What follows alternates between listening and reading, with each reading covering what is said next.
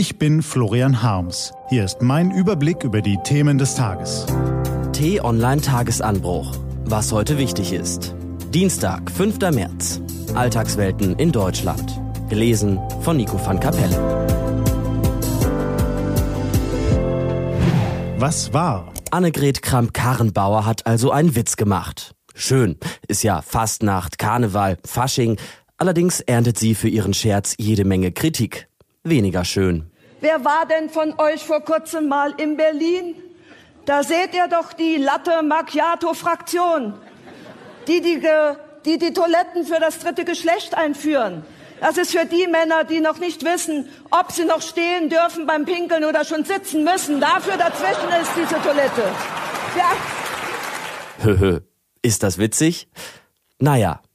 Ist es wichtig? Naja. Vordergründig nicht, aber nach einigem Nachdenken vielleicht schon. Die um Anhänger buhlende CDU-Chefin hat mit ihrem Sparwitz eine Debatte ausgelöst, die mehr Relevanz bringt, als es auf den ersten Blick erscheint. Weil sie eine schwelende Entwicklung berührt, die offenkundig viele Menschen empfinden, aber selten zur Sprache bringen. Man könnte sie das Unbehagen in der Moderne nennen. Da gibt es die einen, die sagen, geht gar nicht, so ein Spruch. Neben vielen Empörten auf Twitter echauffiert sich gestern die Zeit, die Hauspostille der akademischen Latte Macchiato Fraktion. Auch die Vorsitzende der CDU lässt das Gespenst des ehrlichen Bürgers umgehen, der meint, sich mit vollem Recht über alles lustig machen zu können, was nicht seinen Werten und Normen entspricht. Überall, wo er nicht ist, ist Darkroom, heißt es in einem Kommentar. Ziemlich dark finden so eine Kritik auf der anderen Seite jene, die sich von immer mehr gesellschaftlichen Verbotsschildern umstellt wählen. Zu Menschen aus Afrika dürfen sie nicht mehr Schwarze sagen. Flüchtlinge sollen sie nur noch Geflüchtete nennen. Fleisch bitte auch nur noch einmal wöchentlich verzehren. Auf der Autobahn droht ihnen ein Tempolimit. E-Mails haben ab sofort mit dem Gendersternchen zu beginnen. Liebe KollegInnen. Und jetzt darf man im Karneval noch nicht mal mehr einen derben Witz reißen? Das schmerzt, das empört, das kratzt am gesellschaftlichen Rollen- und Selbstverständnis an der Identität. Da wird ein tief Unbehagen angesprochen, offenkundig insbesondere bei vielen Männern. Ist das schon ein Kulturkampf, den wir da erleben? Zweifellos provoziert eine Bewegung auch immer eine Gegenbewegung. Die Verwirklichung des demokratisch-egalitären Versprechens, alle Menschen sind vor dem Gesetz gleich, führt bei manchen, die dieses Recht immer schon genießen, aber nun womöglich ihr Weltbild zurechtrücken müssen, zu Abwehrreflexen. Soweit so logisch. Ein weiterer Aspekt dieser Entwicklung wird aber womöglich zu selten beachtet.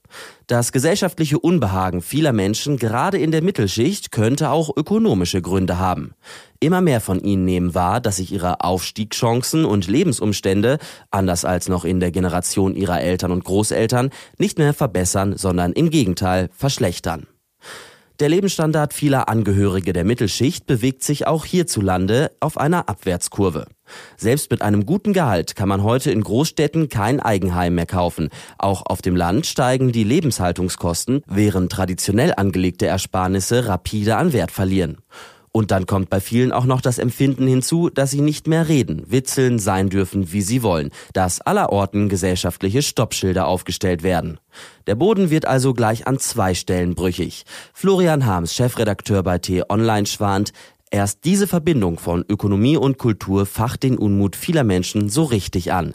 Und manchmal genügt ein Sparwitz als Funke, um eine Protestfackel zu entzünden. Was steht an? Die T-Online-Redaktion blickt für Sie heute unter anderem auf diese Themen. Die Vision von Emmanuel Macron für die EU, der Fall der vermissten Rebecca und in Peking beginnt heute die diesjährige Plenarsitzung des chinesischen Volkskongresses.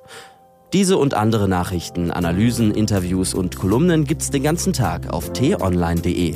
Das war der T-Online-Tagesanbruch vom 5. März 2019. Produziert vom Online-Radio- und Podcast-Anbieter Detektor FM.